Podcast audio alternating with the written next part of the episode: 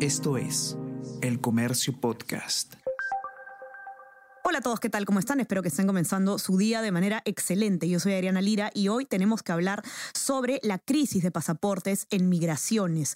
¿Qué fue lo que pasó con el desabastecimiento de pasaportes y eh, la venta de citas que se generó de manera irregular luego de la crisis que ya se conoce, nos eh, invadió en lo que va de este gobierno. Un informe publicado por la Contraloría General de la República el pasado martes ha detallado exactamente qué es lo que pasó, cuál fue el, em, el motivo exacto por el que existió este retraso en la compra de insumos para los pasaportes. Vamos a conversar sobre todo esto y más a continuación.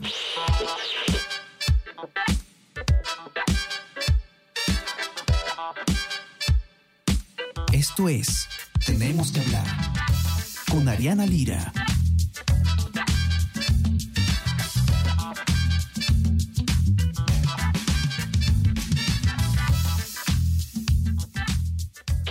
En abril del año actual, como muchos conocemos, se em, generó un caos absoluto en las oficinas de la Superintendencia Nacional de Migraciones, debido a que eh, existían colas inmensas, eh, eh, vuelos aéreos perdidos, usuarios confundidos no, se sabía si se iba a poder obtener los pasaportes renovados, las personas habían pagado por sus citas y no, no tenían eh, cómo saber cuándo se les iba a dar el pasaporte, se perdieron muchísimos vuelos, eh, hubo una crisis muy grande que si bien se pudo de cierta forma eh, contener en algunos aspectos, ha seguido vigente hasta el momento, ¿no? Y ya sabemos que ha sido un, una, una travesía interminable prácticamente querer obtener ese documento al que todos los ciudadanos tenemos derecho.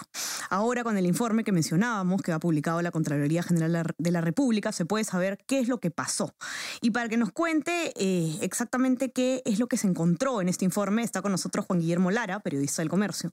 Va a poder comentar un poquito qué es lo que ha determinado la Contraloría. ¿Cómo estás, Juan Guillermo? Bienvenido. ¿Qué tal, Ariana? Eh, sí, Pese a, que está todavía el informe, todavía no se conocen efectivamente cuáles son las causas que llevaron a este a la decisión de no comprar los, los 700 mil pasaportes. Eso fue lo que pasó, una decisión de no comprar pasaportes. No sé si podemos ir como al comienzo. Claro, una decisión de no comprarlos. claro, porque ya se, había, ya se venía advirtiendo que no iba a alcanzar, digamos, las libretas. No sé si podemos ir desde el comiencito. Sí, ya para después de las elecciones del año pasado y también con, el, eh, con la pandemia en su etapa final, por decirlo así, las personas comenzaron a tramitar sus, documentos, hubo una eh, creciente demanda de querer actualizar o sacar los nuevos pasaportes y eso lo, vieron tanto las salas de migraciones, las propias salas de, consumo de las unidades de, de, migraciones, ellos ya habían visto que, esto se venía y la misma Contraloría lo advirtió, dijo que para allá, para agosto del año pasado, podría haber un desabastecimiento del 90% de, de las libretas electrónicas. Entonces, pese a ello, funcionarios de, la propia entidad, de la propia migraciones, decidieron no adquirir los 700 las 700.000 libretas que ya habían sido consultadas eh, para, para comenzar la licitación para, para adquirirlas y poder atender esta demanda. Eh, lo que dice este informe es básicamente eso, que fueron en total cuatro funcionarios de migraciones quienes de manera injustificada decidieron no continuar con el proceso que venía de la gestión anterior del, de, la superintendente de migraciones y eh, anularon, anularon ese, el proceso que ya estaba avanzado, lo retrotrayeron hasta la parte de consulta, hasta la etapa de consulta y comenzaron de nuevo este proceso. Eso quiere decir que eh, se, se, extendió el plazo de poder adquirirlo. Sabemos que esto, una licitación para compras no, es, no se hace de la noche a la mañana, sino es todo un proceso.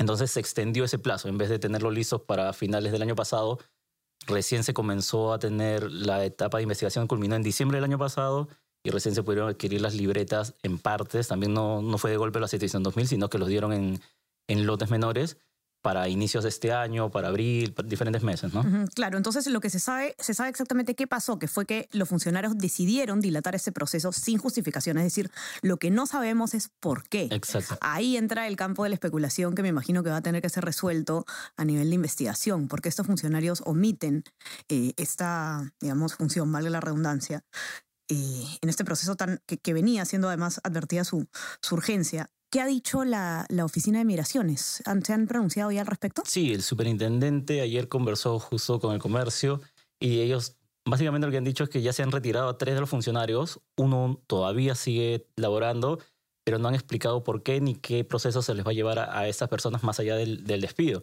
Eh, básicamente lo que han dicho es que ellos no han tenido injerencia en, ese, en esa nulidad de compra y le echan la culpa a las gestiones anteriores. Y eso sucede también con los representantes de las gestiones anteriores. Cada uno dice que no es su, no ha sido en su etapa y se lavan de cierta moda. de se la pelota. Claro, se lavan un poco las manos.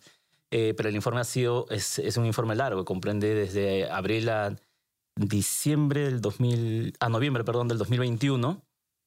Durante, ese, durante esa época hubo varias diferentes gestiones, hasta tres gestiones de cambios de superintendente. Eh, entonces, eh, pese a que ellos dicen que no, que no tienen nada que ver, en verdad ellos deberían conocer qué es lo que sucedió y explicaron a la población. Claro, especialmente cuando ya había una advertencia, digamos, no es algo que, no, que, que, que, de cierta forma por algún tipo de negligencia no se vio venir. Exacto, y en ese campo entra justo lo que tú comentas, las especulaciones, porque fue también en ese momento en donde comenzaron a proliferar la venta de citas. Eh, para poder sacar el pasaporte. Claro, eso es, eso es, claro, eso es, digamos, un efecto eh, de lo que pasó, ¿no? También quería conversar contigo de esto, ¿no? Eh, evidentemente, como, como ocurre eh, con muchos trámites engorrosos, existen personas inescrupulosas que ofrecen servicios, digamos, de manera irregular, que en este caso eran conseguir las citas, ¿no? si no me equivoco, em, de manera de, de manera, bueno, corrupta, ¿no? Definitivamente. Sí, porque como bien comentaste al inicio, las personas se desesperaban por querer obtener el pasaje. Muchos de ellos, como hemos visto,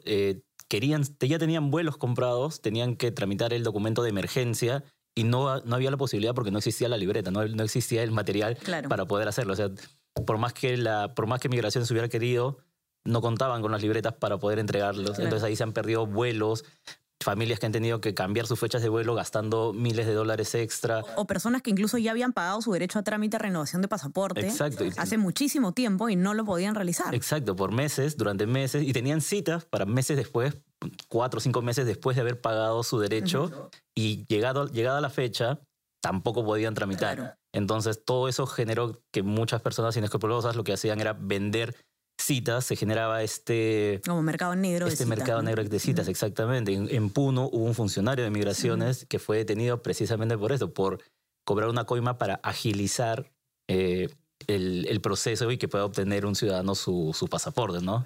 Entonces esto, esto es lo que generó el, el, el no haber concluido la compra, el, el haber hecho caso omiso a la advertencia que ya había, que enviado la Contraloría. correcto. Vamos a tener que ver entonces qué es lo que va a pasar en los siguientes días con estos funcionarios y con este caso que no debe pasar desapercibido porque eh, sin duda ha sido uno de los, quizás de los, eh, de las crisis más sostenidas durante el gobierno, ¿no? Porque vemos la crisis política, vemos todo lo que está pasando, pero esto que es algo que le afecta al ciudadano se ha mantenido desde prácticamente desde los inicios del actual gobierno. Así que nada, los que quieran leer la nota completa, el informe ya saben que lo pueden encontrar en nuestra web, elcomercio.p. No se, se, olviden también de suscribirse a nuestras plataformas. Estamos en Spotify y en Apple Podcasts para que puedan escuchar todos nuestros podcasts. Y suscríbanse también a nuestro WhatsApp, El Comercio Te Informa, para recibir lo mejor de nuestro contenido a lo largo del día. Juan Guillermo, muchísimas gracias por estar acá. Te mando un abrazo. Que tengas un excelente día. Igualmente, muchas gracias. Listo, estamos conversando nuevamente entonces el día lunes. Que tengan un excelente fin de semana. Chao, chao. Tenemos que hablar con Ariana Lira.